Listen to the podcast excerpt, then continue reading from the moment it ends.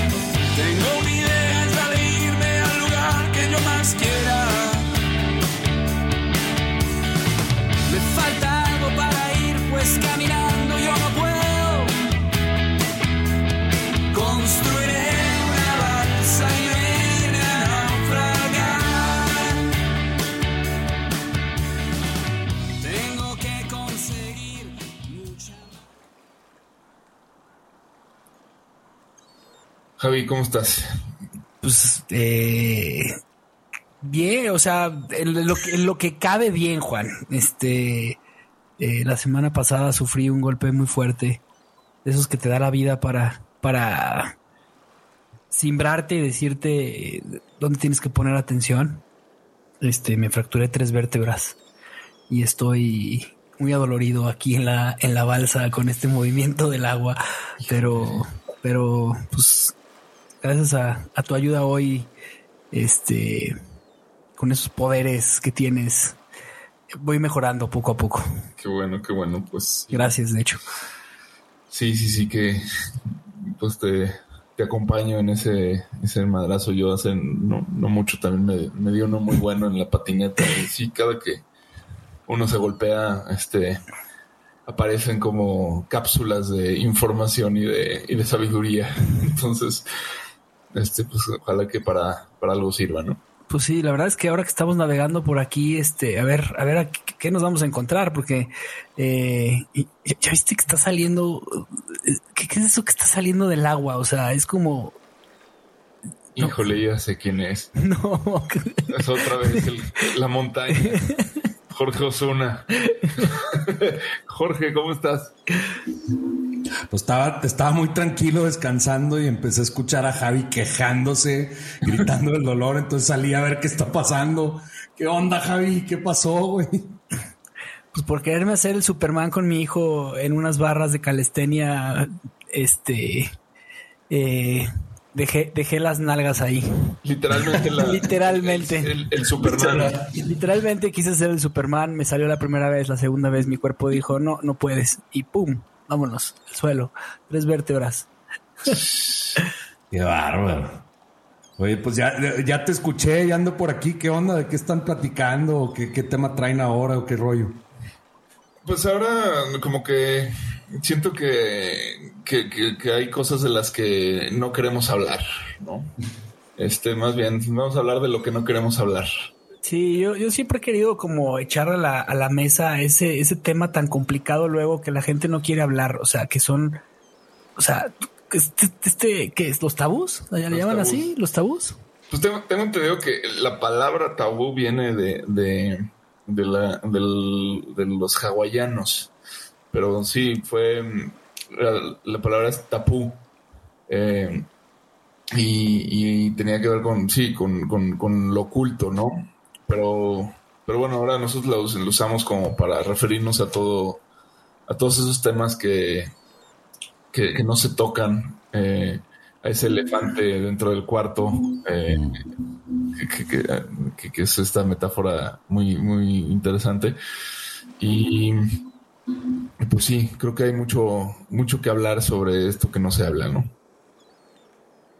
Jorge, tú como... Sí, fabuloso. Oye, en, en, por lo que dices, en coaching... ¿eh? Tú que eres un experto en tabús, Jorge. Sí, expertísimo. Oye, a ver, tenemos que decir algo. Tenemos que decir algo. La verdad es que Jorge no es un experto en tabú, no es un experto en tabú, pero vamos a hablar del tema de tabús con Jorge porque queremos entre tres amigos hablar del tema de las creencias que tenemos ante las cosas. Sí, me encanta. Eh, eso, así como lo mencionas, Juan, son eh, en el coaching le llamamos conversaciones subyacentes. ¿no? Esas, eh, tal cual como lo dices, ese, elefante que está ahí, que todo el mundo sabe que está ahí, que todo el mundo lo puede ver, pero es como, no hables del elefante. Entonces son esas conversaciones que están justo por debajo del nivel de conciencia eh, que, sabes que están ahí, como por ejemplo, sé que me hago el Superman y sé que quiero resolverle todo a todos y sé que no le digo que no a la gente, pero como no hablo de eso, pues no lo pongo sobre la mesa, no lo trabajo y entonces de alguna manera me controla, me maneja y me domina. Y creo que eso es lo que acaba pasando con los tabús, ¿no? De que, ahí está, nadie habla de ello, pero acaba controlándonos, acaba dominándonos. Así es. Ouch, la pedrada, ¿eh? no fue pedrada, y bueno, ¿cuál creen que sea el tabú con el que más se han enfrentado en su vida? O sea, el, más fuerte que te hayas enfrentado en algún momento. Bueno, igual.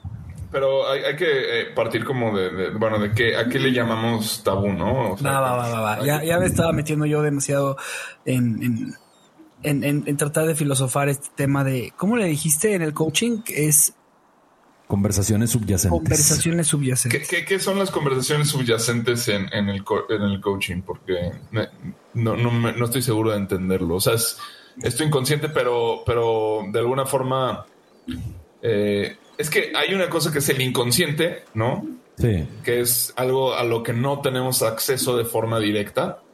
Es decir, eh, pues, bueno, aquí nos tenemos que meter en Freud, ¿no? Es, como obligado para las dos cosas, pero eh, el, inconsciente o subconsciente no tenemos acceso a él de forma directa, entonces se nos presenta por medio de símbolos, ¿no? Esto es el, como él lo entiende. Y el tabú, eh, en cambio, sí podemos acceder a ello mediante el lenguaje, ¿no? Pero decidimos activamente no hacerlo.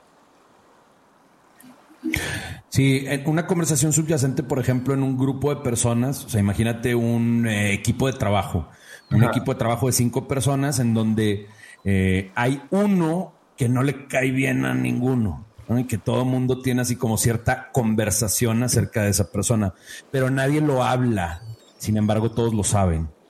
Y entonces ahí está el tema, afecta la manera en la cual se relaciona ese equipo de cinco personas. A lo mejor es un equipo de ventas y pues semana tras semana están buscando pegarle a la meta de ventas y, esta persona que les cae mal no quieren trabajar con él y no quieren hacer equipo con él. Entonces es algo, a eso me refiero que está como justo por debajo del nivel de conciencia, porque no lo, quizá no lo ven al no hablarlo, al no ponerlo sobre la mesa. O sea, no es de que, oye, el problema con este equipo es que a todos nos cae mal él y nos cae mal por esto y por esto y por esto. Sin embargo, afecta la dinámica del equipo. Entonces, muchas veces eso acaba pasando con los tabús, ¿no? Son cosas acerca de las que eh, no se hablan, son temas como sagrados o prohibidos.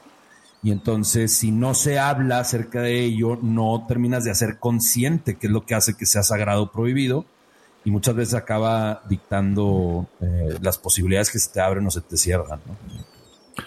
Sí, es algo que al final del día no, no está verbalizado, ¿no? Pero, pero es, lo curioso es cuando alguien lo pone sobre la mesa, es como que todo el mundo sabía que estaba ahí y todo el mundo coincide. Eh, pero, pero justo ese silencio es como, como una especie de, bueno, decir que envenena los ambientes puede ser una posibilidad, pero también este, da forma y estructura a, las, a las cosas, ¿no? Y a las sociedades. O sea, el hecho de, por ejemplo, el sexo, este, el mayor de los tabús tal vez, eh, el que sea tabú y que se reserve a la vida privada y que de alguna forma, pues, este, estos temas de la intimidad, eh, pues son lo que nos ha permitido construirnos como civilización, yo siento, ¿no? Porque eh, o sea, la monogamia, el no compartir a tu pareja, el, ser discreto respecto a las experiencias sexuales que hayas tenido, o etcétera. Este, pues de alguna manera permite una cierta estabilidad social que de no tener ese tabú, quién sabe qué tipo de, relaciones este, tendríamos, digamos, como, como sociedad, ¿no? Entonces, creo que de alguna forma sirve para modelar nuestro comportamiento también, ¿no?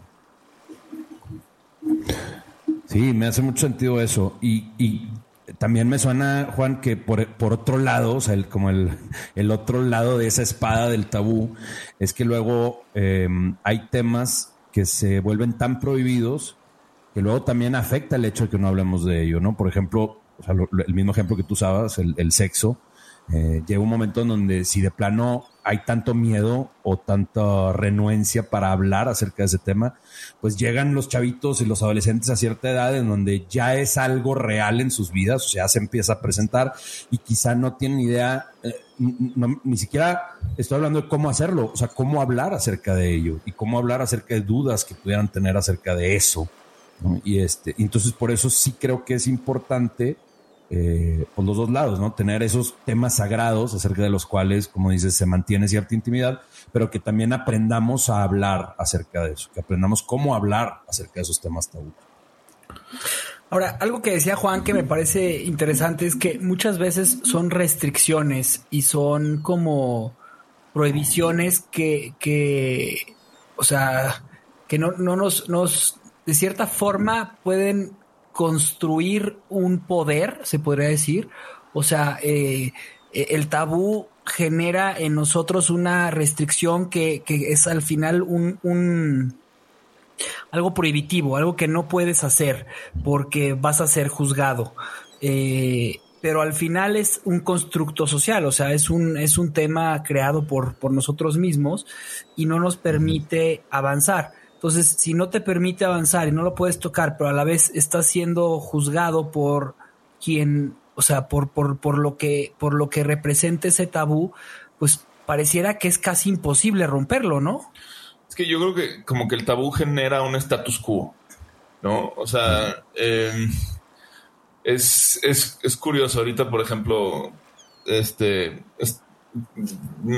se están rompiendo ciertos status quo del mundo hay un tema que dejó de ser un tabú para convertirse en un hecho, que es la guerra, ¿no? O sea, se podría decir que, esta invasión a Ucrania era un tema tabú, a lo mejor, eh, si, para la gente de allá. De hecho, me, tocó alguna vez escuchar como, eh, pues una, no discusión, pero sí una conversación incómoda entre una rusa y una ucraniana, este, que, respecto a cómo se ven unos a otros y, pues es este asunto de que el, el ruso se, se, cree que el ucraniano en realidad es ruso y el, ucraniano dice no, este, yo, soy, yo, soy, yo soy otra cosa, pero bueno, esto, digamos, al final de cuentas estas dos personas pueden ser amigos y demás, pero eso está ahí por debajo, ¿no? Y el momento en el que se da una invasión y, se rompe, eh, sale, sale de, del closet el, el, ruso invasor,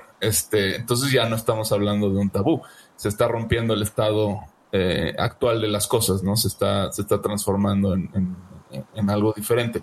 Entonces lo que dices, pues es muy cierto, o sea, sí, el, tabú permite que las cosas se mantengan de una forma, pero para que haya transformación creo que el tabú se, se tiene que develar, se tiene que, se tiene que salir del closet, ¿no? Básicamente.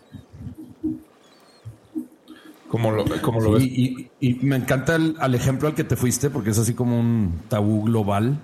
Y bueno, como dijiste, el sexo quizás el que todo el mundo tenemos, pero observo y aplica todo lo que han dicho. Eh, observo que hay tabús a nivel así como eh, sociedad o incluso este, a nivel mundial eh, pero luego te vas yendo a lo específico y, van cambiando, ¿no? O sea, los tabús, por ejemplo, en ciertas sociedades quizás es más común hablar de sexo que de en otras.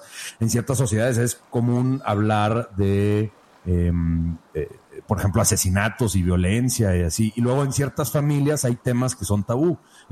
cuando me plantearon el tema, luego, luego le dije a Javi que eh, recientemente, súper de moda, la película Encanto bueno, ahí hay un ejemplo clarito de un tabú, que en este caso es Bruno, ¿no? Entonces también en las familias hay como temas de los que no se hablan y creo que pasa lo mismo. Los tabús ayudan a mantener un status quo, sin embargo, em, si se quiere generar alguna transformación, algún cambio, como dices, es necesario que el tabú salga del closet. Y esto es a nivel Ucrania-Rusia, pero también a nivel individual. O sea, hay ciertos temas que para las personas son tabús, cosas de las que no hablan, cosas que no ponen sobre la mesa. Y desde ese lugar, pues no hay manera de que se pueda generar una transformación o un cambio. Freud hablaba de, digo, aquí lo, platicamos en uno de los episodios pasados, pero tiene este libro que se llama Tótem y Tabú, donde el tótem es como esta contraparte, ¿no? Que es, eh, el tótem es algo que está ahí visible para todos, enaltecido, eh, y, es algo a lo que se le rinde tributo y es de, de, alguna forma también el símbolo de la estabilidad de ese status quo del que hablábamos, ¿no? Entonces, para que haya status quo eh, se, requieren como estas dos fuerzas. Una, una que es la de el establishment, eh, representada en el tótem, y, la otra es el, el, digamos, la omisión eh, que, entre todos convenimos que es el tabú, ¿no? entonces, uno de los temas recurrentes que hemos tenido, que si la paz, eh, ahora que hablamos de guerra, ¿no? Que si la paz es totalitarismo este, eh, disfrazado, pues tiene que ver con eso, con el tabú de, que los vencidos al final de cuentas no están contando su historia, no están contando su versión de los hechos. Eh, pero eso no quiere decir que no exista, eso no quiere decir que no haya un resentimiento, eso no quiere decir que, este, que, que haya inconformidades debajo de las apariencias, ¿no? Entonces, eh, eh, pues sí, es como, es como un balance entre ambas cosas. Pero a ver, me interesa, me interesa tu, opinión sobre cómo se lleva esto, digamos, al trabajo este, personal. Eh, ¿cómo, lo ves tú desde el coaching, no? Pues se me hace. Mm, yo nunca había escuchado eso de. Digo, nunca he estudiado a Freud así como tal y nunca había escuchado eso del tótem y el tabú y se me hace me hace súper interesante, ¿no? O sea, luego, me evoca un montón de cosas y eh, me evoca lo siguiente, hay, cuando hablamos de creencias, hay, hay algo a lo cual le llamamos juicios maestros, eh, que son como las creencias inamovibles que tenemos que conforman eh, las partes más importantes de nuestro carácter, nuestro temperamento y nuestra personalidad. Y entonces se me figura, como que los, esos, esos juicios maestros están conformados por ambas. Están conformados por tótems y están conformados por tabús. ¿no? Están conformados por cosas que son súper evidentes para el individuo, porque hayan estado siempre, porque es lo que aprendiste, lo que te enseñaron, lo que te transmitieron. Entonces, como si le preguntas a alguien cuáles son las creencias más importantes que tienes, pues luego te las dicen, ¿no? Pero hay otras creencias que no vemos a simple vista, que es necesario escarbarle tantito, pero igual conforman ese juicio maestro, igual conforman eh, eh, la estructura que hace posible el status quo para una persona, ¿no? O sea, los patrones que tienen ese hogar emocional, esos, em, esas acciones que llevamos a cabo en automático, que no necesitamos ni siquiera pensarlos, eh, están conformadas por, por ambos, ¿no? O sea, cosas súper evidentes y cosas escondidas incluso para el individuo hasta que le logra poner luz, ¿no? A través de una terapia, un curso, un libro, la famosa reunión con el mentor, ¿no? Que te hace eh, como darte cuenta de todas estas cosas que, tú solito no puedes ver. Y bueno, y, si nos vamos como un poco al tema también de, qué representan estos símbolos, o sea, el, el, tótem al final de cuentas es el es, es fálico, ¿no? Para, eh, Freud menciona esto, entonces es esto que llaman patriarcado, eh, que eh, las feministas se refiere como al, al, tótem.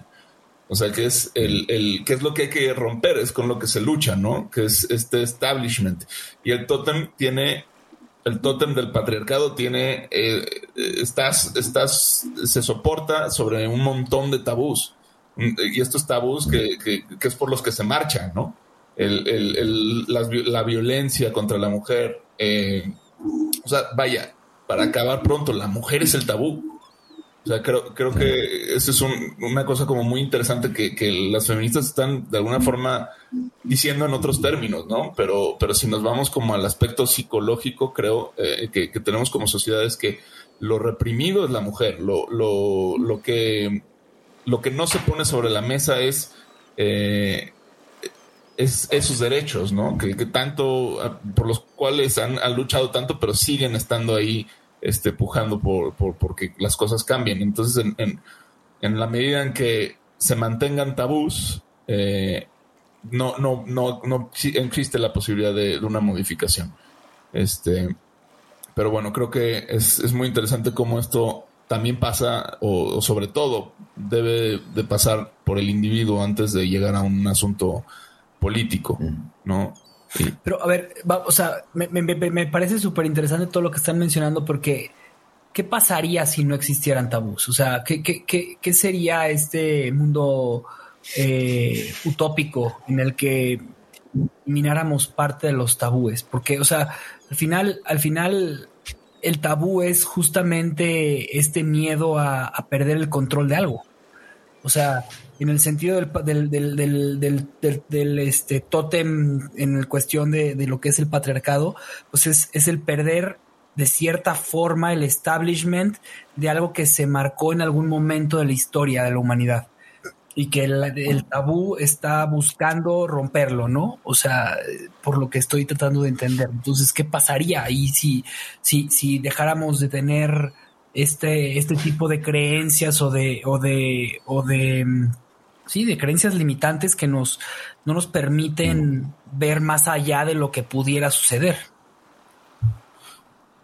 Pues mira, eh, aquí, como nadie es experto realmente en el tema, tenemos que eh, suponer un poco. Sí, claro, claro, de eso se trata. Yo, yo como lo veo es, o sea, cuando vemos así, por ejemplo, los tótems que, que, hay, que han construido las, las, civilizaciones son, este, pues desde el tótem de los, este, reyes, lakotas, ¿no? Que, ah. son estas torres, este, hasta, eh, pues los obeliscos, eh, el, ángel de la independencia, este tipo como de, símbolos que de alguna manera eh, representan eh, el establishment de, una época que realmente van acompañados de, de una constitución o de, una... hoy, en día los edificios, ¿no, Juan? O sea, en, Nueva York los, los grandes rascacielos también son estos tótems, como estos monumentos al, sistema financiero o, a lo que sea, ¿no? Pero sí. Exacto, pero que tienen una forma simétrica por lo general. O sea, lo, que tiene el, tótem es que es simétrico. Eh, y, hay, y puede haber varios tótems, pero generalmente entre ellos se relacionan a través de la simetría. Este, y esto te dice algo que es el orden, ¿no? Mientras que el tabú es, representa el caos de alguna manera. O sea, es como, es todo eso que, que, no está bajo control y que por ende debe ser eh, silenciado. Este, yo, yo, yo creo que eh, esta forma es, es, la forma patriarcal este, de entender de alguna forma las estructuras y la vida, ¿no? Y, creo que una forma muy distinta sería si ese caos pudiera de alguna manera construir también tótems, que es, por ejemplo, eh, el símbolo de, de, un árbol de la vida, una figura orgánica este, caótica, porque el árbol es de alguna forma caótica, pero con cierta estabilidad. Este, y, simetría. es asimetría, pero, pero la asimetría también tiene su componente, componente simétrico, ¿no? O sea, al final de cuentas se, estructura a partir como de la dualidad. Y esa dualidad es infinita, este, pero va creando como estas formas. Eh, creo que es como interesante pensarlo, o sea, eh, si, si es posible como romper esta estructura simétrica de la cual venimos y bajo la que nos hemos formado para darle la bienvenida a una estructura, este, como, como lo hablamos alguna vez ahí con, con Michelle, este, del, de rizomas. del rizoma, exacto. O sea, que sea eh, esta estructura 100% orgánica y caótica, pero que al final de cuentas eh, tiene una forma, ¿no? Y puede, puede. Tiene una forma, tiene un inicio y tiene un final. O sea, tiene una, tiene un entendimiento de lo que pasa. Y, no, o sea, aunque no es 100% organizada, tienes una comprensión. Es como este caos, o sea, estos eh, escritorios en donde todo está por todos lados, pero dónde están las cosas, es como algo así, ¿no? Sí, sí, sí. Un desmadre bien organizado, como dicen acá en mi rancho. Pero fíjate que el miedo, el miedo a aceptar la posibilidad de algo así, no, es demasiado grande, o sea, para nosotros como, como sociedad, o sea... Eh, porque hay un tabú sobre ello. Hay muchísimos tabús, o sea, hay muchísimos tabús, o sea, el hecho de decir, hijo, ¿qué, qué pasa si, si, si le doy chance al caos? o sea, si, si permito que, que, el azar controle, me controle un poco, o sea, si me entrego un poco al azar o permito que, que, no, no tener eh, el, control y el orden simétrico de mi realidad, este, qué puede pasar, ¿no? Es, es, creo que es un gran tabú también, o sea, es, es eh, el, el, el, hecho de, de, o sea, es algo, no podemos confiar en, en, aquello que no, a lo que no damos forma nosotros, ¿no? Y, y de ahí podría decirse que empezamos a, a, a, tratar de restringir y empezar a crear un montón de cosas que no entendemos. Perfecto, desde ahí creo que sí. podemos abordar algo interesante. No podemos confiar en algo que no le demos forma. Eh, este, pero pues es parte de la, de la, también de la experiencia humana, ¿no? De, de crear algo que no conocemos. O sea, entonces sí. es como, o sea, es, es, como una paradoja gigante. Totalmente. Sí, sí, todos esos tótems de los que hablamos, todas esas estructuras, esos, um, eh, ¿cómo le llamabas tú? El establishment, ¿no? O sea, todos esos establishments que creamos, los creamos dentro de un sistema más grande que no entendemos, al cual no le dimos forma, ni le vamos a dar forma, ni le vamos a hallar forma. Entonces, todos esos son formas de penetrar el caos y volvemos a la figura fálica, ¿no? Uh -huh. Y es, y es, o sea, hablamos de que no somos expertos, pero haces esa pregunta, Javi, y a mí me, Lolo me lleva a, a aquello que sí conozco, de, de, de, lo que sí he estudiado bastante, pues es que es, es esta estructura narrativa, la, estructura narrativa, sobre todo el camino del héroe de, de, Campbell y todo eso, pues eh, de eso se trata, o sea, es, es el héroe eh, penetrando al caos con su orden. Y, es lo que hacemos cada vez que eh, descubrimos algo nuevo, que como decíamos al principio, eh, que salimos del closet de ese, de ese caos o de ese tabú. Y, y, lo vemos, se me ocurrió ahorita, por ejemplo, La Bella y la Bestia. ¿no? Eh, la Bella y la Bestia está llena de tabús que poco a poco eh, van siendo puestos sobre la mesa y, les van poniendo orden. Este, o sea, primero, por ejemplo, la, la bella no ve a la bestia, está en la oscuridad. Y entonces, a ver, vente a la luz y la ve, ¿no? Entonces ahora ya es como sale del closet esa parte, ya podemos hablar de eso. Y luego, luego, por ejemplo, le prohíbe ir a la ala oeste del castillo, ¿no? Y entonces está prohibido eso. Y también le prohíbe comer. Ah, entonces si no comes conmigo no vas a comer. Y por supuesto, para los que sabemos, La Bella y la Bestia está basada en eh, el rapto de Perséfone, ¿no? De, de, por parte de Hades.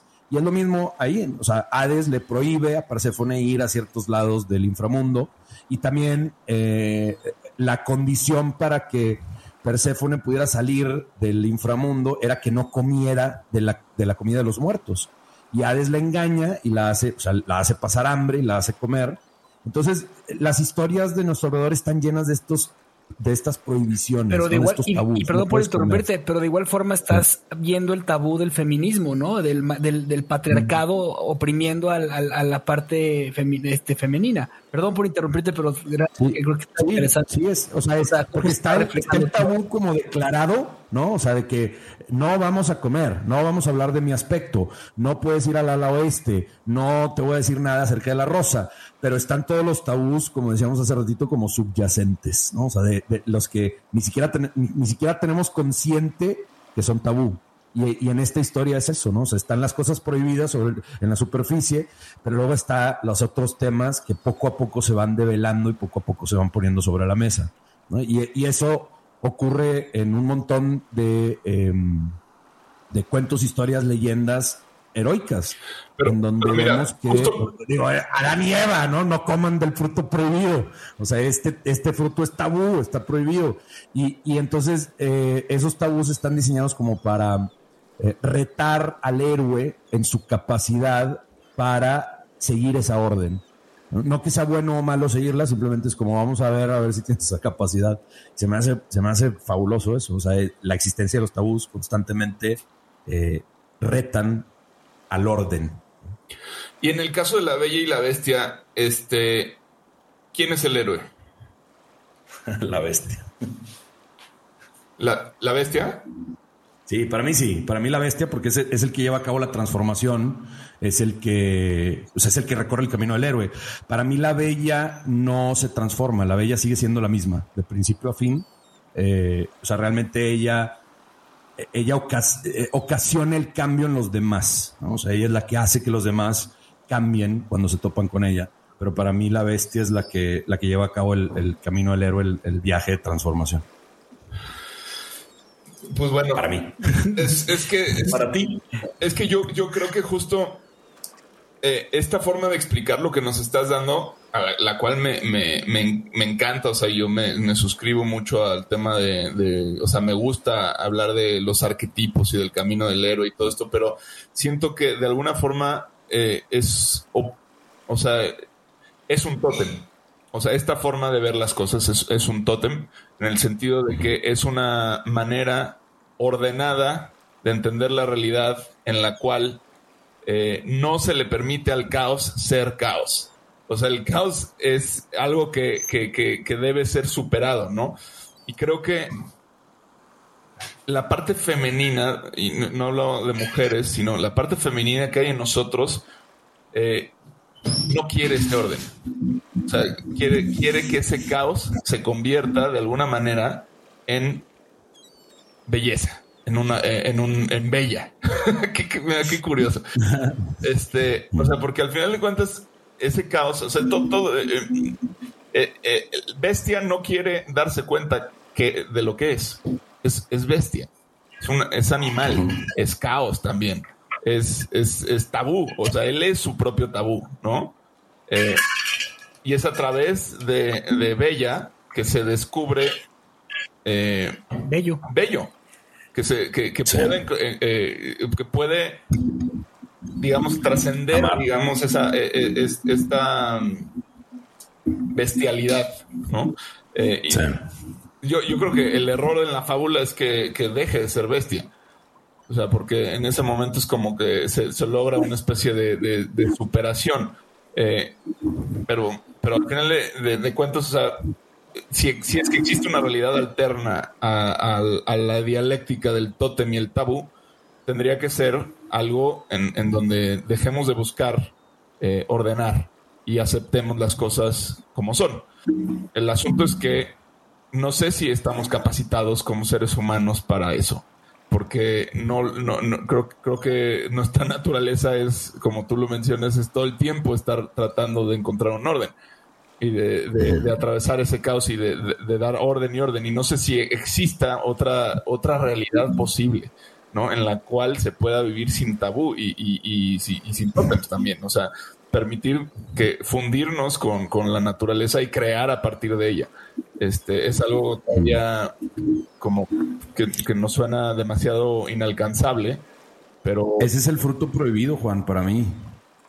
Ok, a ver. es, haber comido del árbol de la sabiduría es, o sea, nos condena a eternamente estar buscando ordenar el caos. ¿Por qué? Porque el fruto prohibido para mí es el lenguaje. Sí. Entonces, es, en el momento en que comemos del fruto prohibido, eh, adquirimos, eh, entre comillas, la sabiduría, pero realmente lo que adquirimos es la capacidad de comunicarnos a través del lenguaje.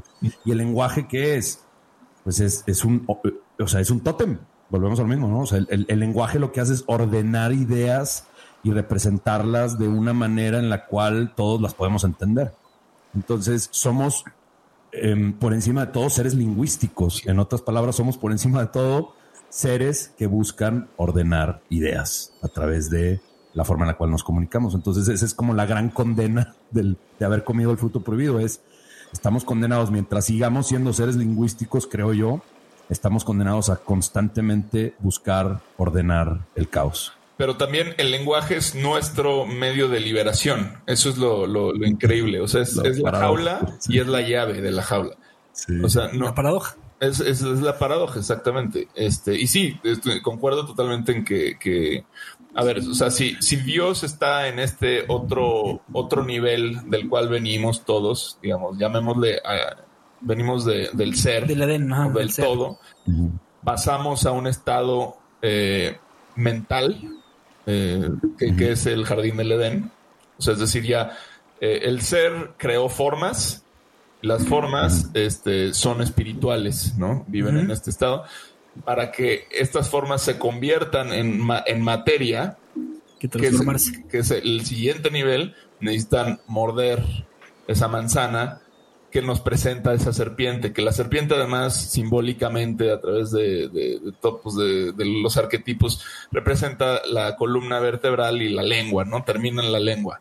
Este, la cabeza de la serpiente es la lengua, que es la que nos permite tener la palabra. Entonces, cuando la serpiente nos, nos presenta el, el, paso al, al, al, siguiente nivel, eh, pues es, es el nivel material, el cual al cual entramos por medio del el lenguaje. Y, en ese momento estamos divididos. eso nos separa de nuestra espiritualidad y nuestra materialidad. Exacto. Y, entonces ahí eh, empezamos con el tótem y el tabú, porque al final de cuentas el tótem es como el, recuerdo de, de, dónde venimos y el tabú es todo lo que no controlamos. O sea, es, es, es ese que, se, que sucede en el mismo acto de haber mordido la manzana. O sea, es, la desobediencia y a la vez es adquirimos la, el conocimiento, ¿no? Adquirimos el, eh, como, como esa, esa parte. Siempre es pues esa dualidad.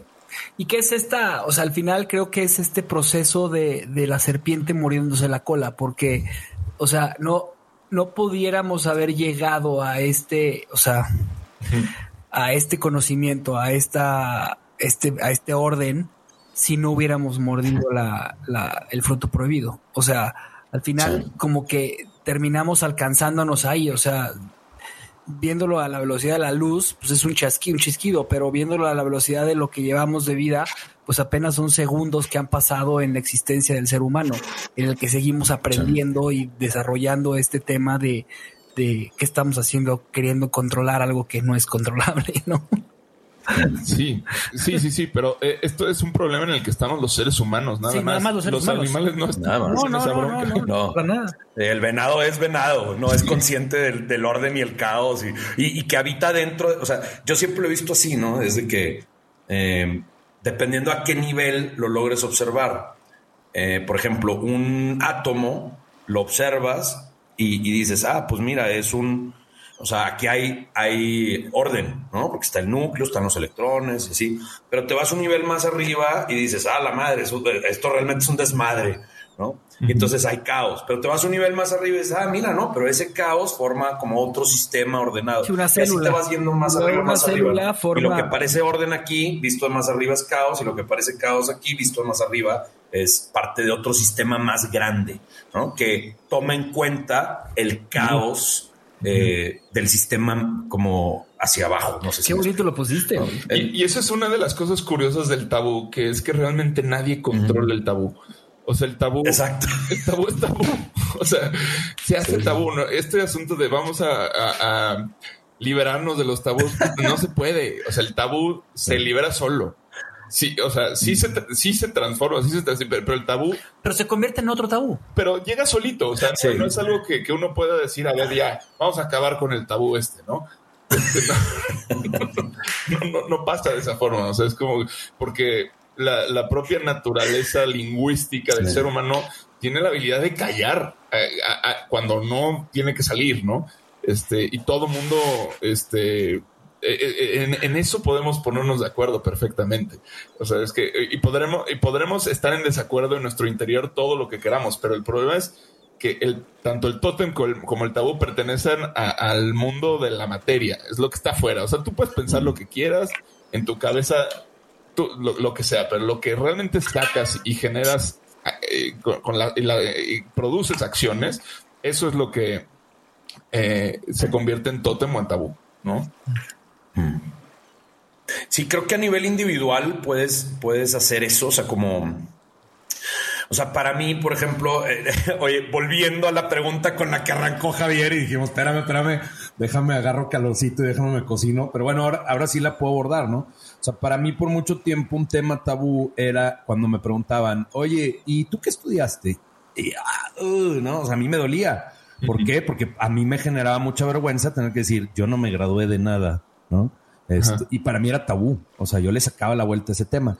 Sin embargo, llegó un momento donde dije, a ver, eh, o sea, ese realmente no es mi, no es mi mayor defecto, es mi superpoder, porque gracias a que yo viví eso, pude convertirme en coach, ¿no? Porque, eh, o sea, gracias a eso yo pues trabajé en lo que trabajé y entonces dejó de ser tabú para mí. Ahora me preguntan y, y, contesto tal cual así como es, ¿no? Entonces, a nivel individual creo que podemos como eh, debe ir develando tabús. Pero eh, estoy 100% de acuerdo contigo, Juan, de que a nivel sociedad es como good luck. o sea, sí, vamos a liberarnos de tabús. No, o sea, es que yo creo que es el proceso igual que acabas de mencionar. O sea, es este proceso en el que cuando lo ves desde un átomo, pues parece que está muy ordenado. Y lo mismo pasa en el, en el proceso individual. O sea, el tabú de de decir, este, yo no puedo, ¿no? En mi caso, este, este tema del Superman que tanto platicábamos ahorita antes de entrar, ¿no?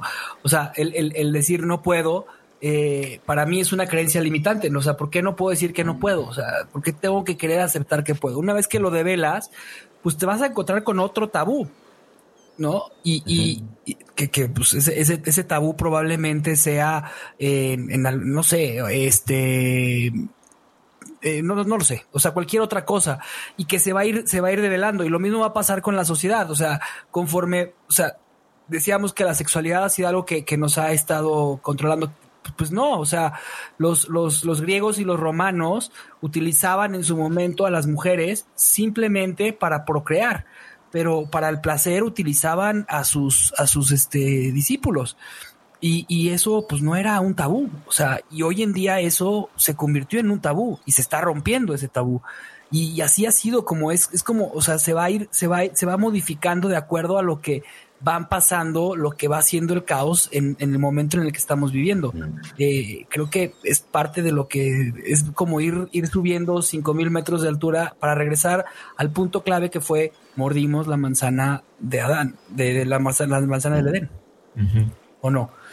Sí, sí, sí, bueno, es una forma de, de, de, de, entenderlo, claro que sí. Este, ahora, ¿qué podemos hacer a nivel individual con los tabús, no? Ese es un, es como un asunto, este, o sea, ¿por qué, ¿por qué el tabú es malo y el tótem bueno, no?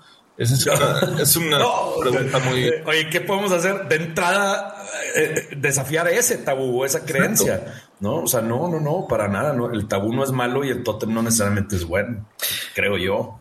Yo estoy totalmente de acuerdo. O sea, yo algo que, que hoy, hoy veía un post ahí que mandaron que estaban en Instagram que decía como siete pasos y ponían el octavo, ¿no? Y, y, yo decía, pues el octavo paso es enfrenta a tus miedos, que para mí tiene que ver con enfrenta tus tabús, enfrenta tus creencias limitantes, enfréntalas, ¿no? Pero, pero se dice muy fácil. no, sea, pues no es nada en sencillo. El en que, que, se trata de un tabú, o sea, por ejemplo, o sea, todo el mundo podemos ir y leernos un libro de autoayuda y, y vamos a enfrentar los, los tabús y los miedos, pero a ver, en serio, o sea, cuando le, cuando, cuando le pones enfrente el tema de las drogas, por ejemplo, a una persona de mayor, de mayor de 40 años y le dices, a ver, este, esto, esto es una realidad. Este, tienes que verla y tienes que entender que tu hijo se droga, ¿no? Es muy probable. o sea, eso es un tabuzote. Y la verdad es que, o sea, perdónenme, pero sí, la, la, lo, es lo más probable, ¿no? Es lo más probable. Si, si alguien, si alguien se, se siente atacado es porque, de verdad, o sea, es un tabú, pero la realidad es que muchísima gente se droga. Este, muchísima gente, no sé, hay muy... Eh, Ay, pues te drogas con el alcohol, te drogas con el cigarro, te drogas con, con muchísimas drogas, o sea, estoy de acuerdo. Eh, y, y, sin embargo, es una discusión que nunca tenemos, ¿no? O sea, no, porque, pues, y, no. y, preferimos... Este, darle la vuelta. No, deja tú darle la vuelta, preferimos vivir con miedo. Claro. Y, y sin, y sin este, la, la, posibilidad de salir en las noches este, tranquilos a echarnos este, una cerveza por ahí o a pasear a un parque, ¿Por qué? Por, o probar marihuana o por lo que hemos hongo, creado como consecuencia de este tabú, sí. de no querer hablar del asunto y de no querer reconocer que, que es un, un, un tema que, que, que, es muy real y que, que pues, se, tiene que se tiene que ver, ¿no? Se tiene que destapar. No, sí. es preferible vivir con miedo y, y, y, vivir este, temiendo por nuestras vidas, ¿no? Antes de sí. que pone este tema sobre la mesa. Ahora, Juan, se me hace bien interesante eh, relacionado a lo que dices, que muchas veces tabú no es solo no hablar acerca de algo, sino una forma específica en la cual se habla acerca de algo, ¿no? O sea, como ya es de que de este tema solo vamos a hablar de esta manera. Entonces eso también se, convierte en un tabú. Lo vimos ahora, eh, eh, yo lo veo bien cañón hoy en día con, eh, digo, y, no por hacer esto político, pero yo lo veo hoy mucho con em, los liberales. o sea, los liberales en su extremo, porque hay de todo, ¿no? Pero en su extremo es como de estos temas solo se habla de esta manera, ¿no? Este... Y, eso también acaba como convirtiéndose en tabú y acaba generando, en mi opinión, lo que dices. O sea, acaba generando un montón de miedo. ¿Por qué? Porque hay mucha falta de información. No solo, no que haya falta de información en el mundo, sino que hay falta de información que yo no dejo entrar porque de este tema no se habla de esa manera. Y ahora lo vimos en la pandemia. Yo no, digo que yo no, o sea, no me doy a, conocer. Exacto. Por, por, por, el miedo de lo que pueda representar mi opinión, ¿no? Hay, hay uno muy fuerte que está pasando ahorita que está siendo muy, muy, eh, está retomando otra vez fuerza. El, movimiento Me Too, ¿no? O sea, el movimiento este del abuso. Que, que, no nada más representa el abuso en las mujeres, también ha habido hombres abusados. Y, y es increíble que, que lo o sea, ver, ver, por ejemplo, el tema de que alguien sale a decir, es que abusaron de mí. ¿No? Abusaron de mí, me quisieron tocar, porque el abuso no tiene que ser una violación, o sea, puede ser un, intento o una forma de molestar, pero bueno, sales y lo dice. Y, como lo dice alguien, inmediatamente es, no, es que él no puede ser el que, haga, el que haga este movimiento, él no puede ser el que esté denunciando, no le creamos a esta persona. Entonces, desde ahí empieza el, tema del establishment que, que mencionan, o sea, es, es porque no quiero ver esta cuestión que a mí probablemente me molestó o me, o o me molestaría verla, entonces desde ahí prefiero prohibirla y prefiero mejor este censurarla y eso es ahí donde está bien peligroso. Sí. Bien.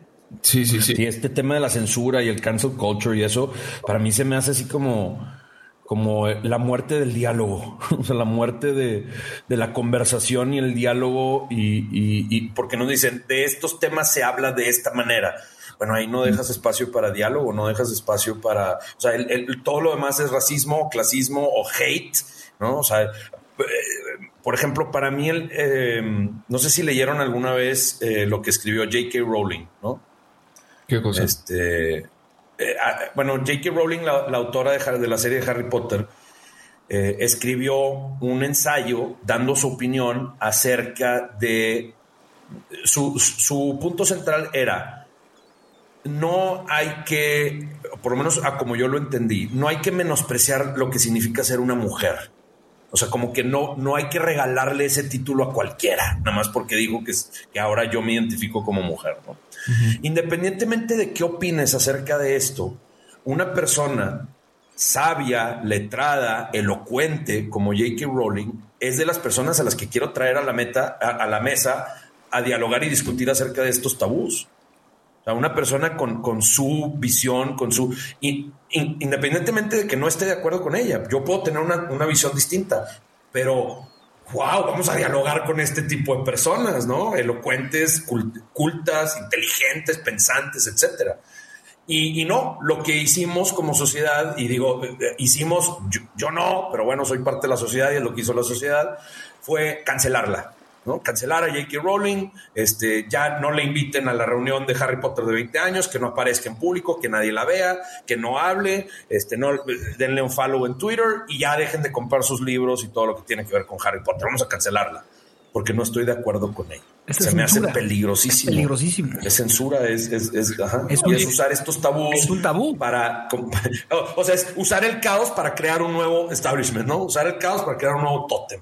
Exacto, exacto. Eh, ahora, bueno, eso lo, ves clarísimo en, este en nuestro gobierno, el gobierno actual. O sea, la totemización este, es, más que evidente. Y el tabú, bueno, o sea, el tema del periodismo es el tabú. O sea, no, no, eh, este, nada puede eh, ir en contra, digamos, de, de, esa, de esa visión unívoca este, de, de, que todo es perfecto y aquí no hay corrupción y todo está maravillosamente, ¿no?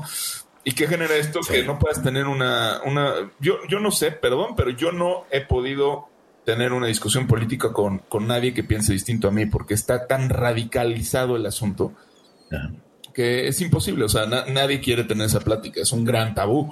Se convirtió en un gran tabú. O sea, todos este, de alguna forma estamos como alimentándonos de lo que está ocurriendo, pero en nuestra vida secreta, como decía eh, Leonard Cohen, ¿no? O sea, en mi vida secreta todo eso es posible. O sea, yo veo YouTube, veo el noticiero tal, me informo de esta forma y no sé qué, pero acá afuera no hablo con nadie del tema porque explota. Pero ahí, ahí es en donde está peligroso porque no, no, o sea, eh, no estamos, no estamos tratando de llegar nunca a un punto de acuerdo porque entonces tenemos el tabú de que yo tengo que tener la realidad, o sea, yo tengo que tener, mi verdad es la única y la indispensable. ¿En qué momento eh, estamos cayendo en eso? Porque, o sea, cuando esta famosa imagen en la que está una persona viendo un 9 y la otra persona está viendo un 6 y dice, es que esto es lo que yo estoy viendo un 6, pues yo estoy viendo un 9, pónganse de acuerdo, ¿no? Y entonces los voltean y dicen, ah, ya por fin te entendí.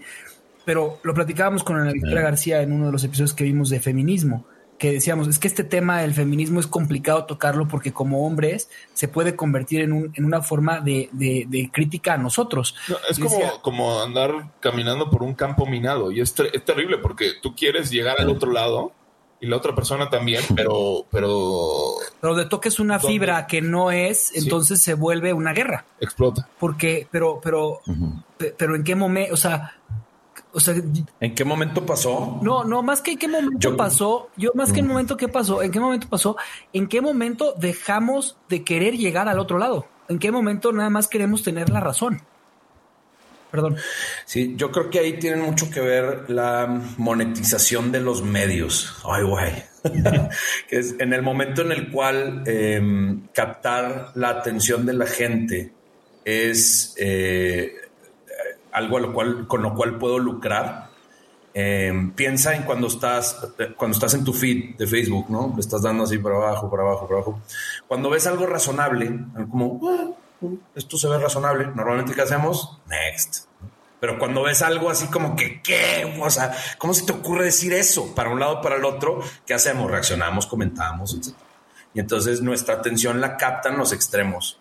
Y entonces nos, creo yo que, que, que cada vez más estamos como siendo bombardeados con los extremos, el extremo de la derecha o el de la izquierda, el liberal o el conservador, el orden o el caos. Y estamos siendo bombardeados con los extremos porque eso capta nuestra atención, eso nos mantiene en las redes y eso resulta muy lucrativo para las personas que lo manejan. Entonces, ¿qué hacen? Este post que es razonable, que tiene un punto de vista como pues de un poquito de los dos, al cual nadie va a reaccionar, lo escondo y solo te muestro los extremos.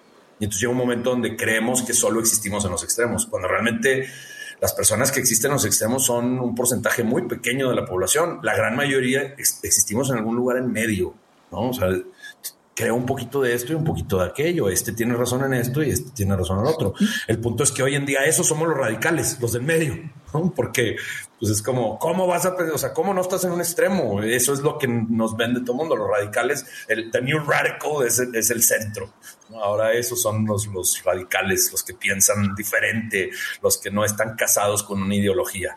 Sí, o sea, ahora somos los raros. Yo, yo, me haría con el bien común. O sea, ¿dónde queda el bien mm. común? O sea, el bien vivir, ¿dónde queda? O sea, ¿dónde queda ese, ese esa famosa, así, en un tabú? Sí. Pues sí, son tiempos. Este, dime, dime cuántos votos voy a obtener, dime cómo esto va a cambiar mi, mi nivel de popularidad. Este, lo último de lo que hablan, el tema más tabú de todos es dime cómo esta decisión que estamos tomando como gobierno va a afectar al bien común. No, es, es el último en lo que se piensa. Empezamos bien, hombre. Lo último en lo que se piensa. Sí. Sí, sí, sí. O sea, por, ejemplo, a mí algo que me, parece impresionante es eh, este jugador de tenis, Djokovic, ¿no? El cual yo respeto y admiro mucho. Este, pero él, él, decide no vacunarse, ¿no? Él decide que él puede hacer con su cuerpo lo que él quiera. Y, y lo primero que sale es un, un extremo radical de personas pensantes, educadas, que dicen, pues respétanos, porque, porque tú no te estás vacunando y porque yo sí me vacuno y respétanos, ¿no? Y luego sale el otro extremo radical de, es su cuerpo, déjenlo hacer con lo que él quiera y respetemos lo que él quiera, ¿no?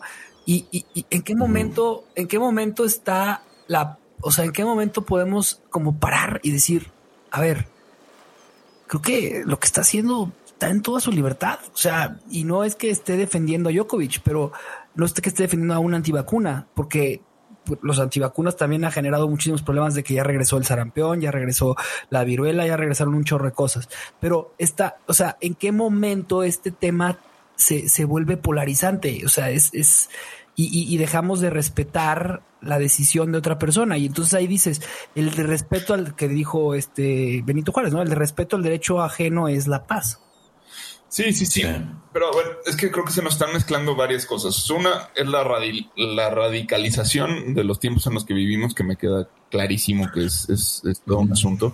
Ahorita, por ejemplo, o sea, lo que mencionas de que si, o sea, uno no se quiere poner la vacuna de COVID, este es antivacunas. No, o sea, no es la misma. Exactamente, es antivacuna del COVID, no de todas las vacunas. Y, ni siquiera, pero el, pedo está en, en, lo hablo decir, es antivacuna. O sea, poner, creo que algo que hemos hecho como sociedad, sí, que, que se me hace súper lazy, como se dice, flojo, por uno, ¿no? O sea, como súper huevón, es realmente lo que quiero decir, es como ahora todo es etiquetado.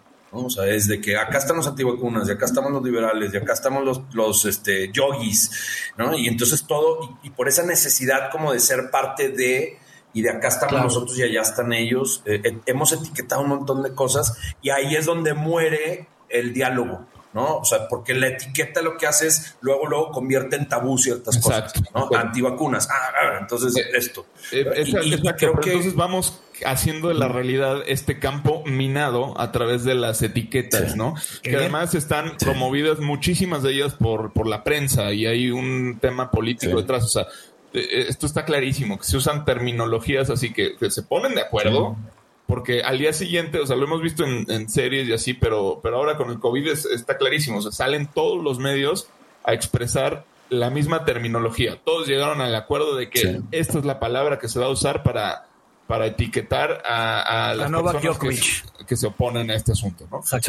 Este, y así como lo hace la prensa y lo hace el poder, pues también lo hacemos los individuos, eh, que, hoy tenemos un altavoz este, que llega pues, a todas partes, ¿no? Entonces, creo que eh, e, esa capacidad que tenemos como de designar a las cosas por un nombre, eh, sea para decir una verdad o para ocultarla, este, está generando un montón de, de este, este, campo minado, ¿no? En el cual, pues ya se nadie habla, o, todo mundo habla, pero como a través de estos canales que son, eh, que a pesar de que llegan a todos lados, como puede ser náufragos, pero son muy discretos, porque al final de cuentas lo escucha quien quiere. O sea, y quien no quiere, pues no lo escucha. No, es, no es como antes que la tele te la ponían y, era lo único que había. O el radio, y, pues vas en el camión y el chofer lo trae puesto y pues te friegas. O sea, aquí no, lo, lo escuchas porque lo escuchas, ¿no? Eh, ahora hay esta libertad de elegir cuál es e, ese, canal, ese, ese canal al que me voy a sintonizar. Pero entonces estos canales están haciendo, están creando tótems y están creando tabús en los individuos entonces, pues no es raro que después, a la hora que queremos hablar, este, nada más no se pueda. ¿No? Pues sí, y, aparte, o sea, justamente platicaba yo con mi hermano la otra vez que, que él estaba en Nueva York y estaba en una, en una reunión y entonces no podía decir ni he ni she, o sea, en la conversación. Qué duro, ¿no? O sea, qué duro que tu forma de expresarte ya no pueda ser la forma en la que, en la que, o sea, tienes que, tienes que hablar como preguntarle antes a la persona, o sea, eh, descubrir su etiqueta antes, o sea, hijo, qué triste, porque entonces, eh, pues este campo minado, pues cada vez va a ser, va, nos va a llevar a otro, a otro tema que va a ser el metaverso, porque entonces ahí vamos a poder ser quien queramos ser. Sí, pues es, es, es, es como complejo, pero eh, pues bueno, eh, creo que acabamos más perdidos que, nunca. Eh, ahora que siento que la lancha está dando vueltas en círculo. Este, ¿qué, qué, qué es lo importante de todo esto? ¿Qué es lo que, lo que ustedes sienten que, tenemos que poner atención? Pues más bien, yo, yo, yo sí invitaría a la gente a, y empezando por mí, a quitarnos etiquetas. O sea, creo que algo que, que, tenemos que, aprender es a que somos, seres en continuo proceso de cambio. Y, y, o sea, gran parte de lo que muchas veces creemos que la persona al que te hizo daño en algún momento te hizo algo, eh, no va a tener la posibilidad de cambiar. Eso es un tabú también, ¿no?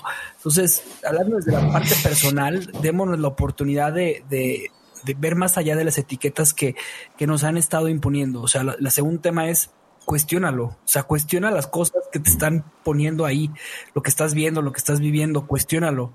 Y, y el tercer, el tercer punto es, este, para, para mí sería, este, si, si lo que te, si lo que estás pensando de cierta forma te está limitando a, conseguir algo, eh, pues regresa a tu cuestión, o sea, cuestiónalo, ¿por qué, ¿por qué te está limitando? ¿Cuál es la razón de esa limitación? ¿Te está haciendo infeliz?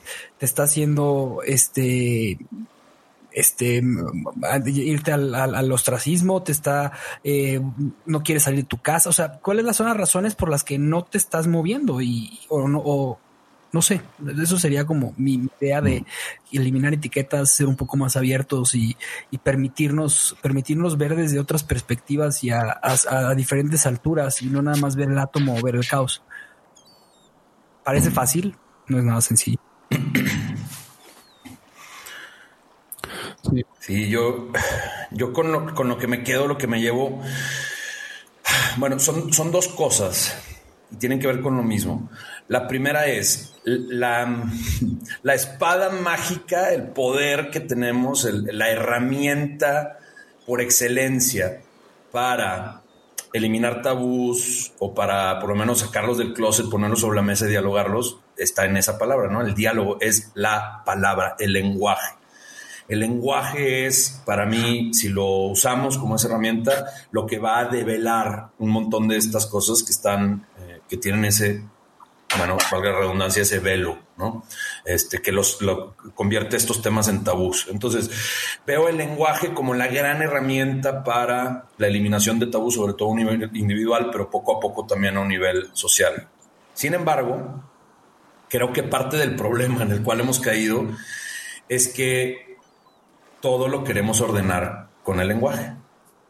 A todo le queremos dar su lugar con el lenguaje. Creemos que todo aquello que se puede saber se puede saber con y gracias a el lenguaje. Creemos que todo aquello que se puede saber, por ejemplo, eh, se, se, descubre por medio del método científico. Bueno, el método científico también está limitado por el lenguaje. Y creo que hay un montón de cosas que son, entre comillas, tabús por su naturaleza inefable. Es sabiduría de la cual no podemos hablar, no podemos poner en palabra y entonces se convierte en una especie de tema prohibido, no porque sea prohibido, simplemente porque no lo podemos hablar. O sea, no hay manera de hablar de eso. Es sabiduría que vive en otro lado. Y, creo que eh, encontrar ese balance entre usar el lenguaje para develar esos tabús, rindiéndote y aceptando que hay cosas que siempre van a vivir en ese terreno de caos, o sea, que hay cosas acerca de las que nunca vas a poder hablar, sin embargo, ahí están, dictan nuestra vida, nos mueven, dictan nuestro instinto, las decisiones que tomamos. O sea, como entregarme a la posibilidad de, hablar de cosas y ponerlas sobre la mesa, pero también a la posibilidad de existir dentro de ese caos que no entiendo y que nunca voy a entender. Entonces, eso es lo que, lo que yo me llevo todo esto. Yo, yo iba a, a, decir algo, pues prácticamente muy, muy, muy similar. Y sí, insisto, o sea, el lenguaje es, es la llave y es la, es la jaula. Este, con esto, pues yo, yo creo que un ejercicio que podemos hacer todos es, para vencer el tabú, es, es atrevernos a tener esa plática incómoda, ¿no? Con, con, quien piensa distinto. O sea, creo que ahorita estamos, todos somos muy, este, o sea, creo que son muy, es muy poca la, son muy pocas las personas que buscan dialogar con quien piensa de forma diferente y más bien todo el tiempo estamos buscando asociarnos con quien piensa igual para reforzar nuestros tótems, ¿no? Y, huir de nuestros tabús también. Este, creo que un buen ejercicio, una buena dinámica es buscar a quien, a quien piensa distinto y, antes de empezar a, antes de entrar en el campo minado, este, pues generar un acuerdo de, de, deportivo, ¿no? Eh, o sea, vamos a hablar, pero con el fin de, aprender y de, entendernos, no, no. De acercarme un poquito más a ti. Sí, sí, sí, no, no de, no de ganarnos, ¿no? Claro que a la hora de la hora, bueno, vamos a ver, ¿no? ¿Qué pasa? Pero, pero creo que al final de cuentas, como en todo deporte, o sea, eh, no, hay que perder de vista la, finalidad, la meta, ¿no? Que, que en el mejor de los casos es divertirse. Este. Qué loco, ¿no, Juan? Que dices, o sea, este diálogo es, o sea, un diálogo en el cual estoy eh, platicando con una persona que piensa distinto a mí, es aventarme al caos. Sí. Y la manera de aventarme ese caos es primero creando una estructura de orden. ¿no? Primero poniendo las reglas sobre la mesa. Eh, oye, no puedes usar la mano, nada más el pie y dentro de esta área. O sea, ponemos la regla. Ahora sí, vámonos, avienta la pelota y caos. Y me encanta eso. Me encanta esa capacidad que tenemos para crear estructuras que ordenan y, y, ahora sí puedo existir en caos dentro de esa estructura. Se me hace muy bueno o sea, lo que propones, ¿no? O sea, como empezar a seguir cuentas este, en Instagram o en Facebook o en, las redes sociales de personas que piensan distinto a mí, empezar a acercarme a esas personas, creo que eso eh, nos puede hacer crecer es, muchísimo. Yo lo he hecho eh, por momentos y, apenas lo haces poquito y y confundes al algoritmo este, de una forma brutal. Entonces al rato ya no sabe ni, qué contigo y empiezan a aparecer cosas este, diferentes, ¿no? Y, y, cambias, de veras. O sea, a mí me pasaba mucho cuando estaba Trump de presidente, ¿no? Que veía como mucho a los comediantes de John Oliver y este eh, Trevor Noah y todos estos que son una línea completamente este establishment de, un establishment muy muy muy marcado. Ajá, pero luego vi con Ben Shapiro y vi con, con, Louder with Crowder y todo este el otro establishment. completo puesto, ¿no? Y con los dos lados me cagaba de la risa y era así como wow, o sea, no sé, o sea, ya ni siquiera ya no sé ni, ni, ni, ni, ni qué, o sea, sí, sí, sí sé lo que pienso, sí sé, tengo claros mis ideales, pero me, gusta escuchar estos, eh, estos dos lados, ¿no? Y, ¿no? los encuentro tan diferentes tampoco, ¿no? Este, eso es lo, lo, lo, curioso. Eh, creo que una parte importante de la regla es que no hay que llegar a ningún lado, ¿no? O sea, al final del día, este, pues con, que no nos explote la mina es, es suficiente este, caminar, caminar y, pues allá más adelante se verá si se llega algún nuevo tótem, pero el, traer el tótem y el poner el tótem y el hacer tabú, lo que dice el otro es donde seguro de todo. Yo, yo creo que los, los, Beatles lo decían de forma extraordinaria, live and let die, ¿no? Entonces yo creo que de eso se trata. Sí, sí, sí, sí. Pues bueno, con eso nos quedamos. Este... Pues este, Jorge, te damos un ride, pero creo que estabas muy a gusto está, platicando allá en, abajo en las profundidades con, con, todos esos seres acuáticos. Te mandamos, te, regresamos ahí y, y tiremos ancla. Tiremos ancla. Gracias por escuchar nuestro programa. Te invitamos a seguirnos y a interactuar con nosotros en redes sociales. Tu opinión es muy importante para nosotros. Queremos saber lo que piensas sobre los temas que tocamos y sobre cómo podemos mejorar. Búscanos en Instagram, Facebook y YouTube. O en nuestro sitio web, naufragospodcast.com. Buen viaje. Nos vemos en el siguiente puerto.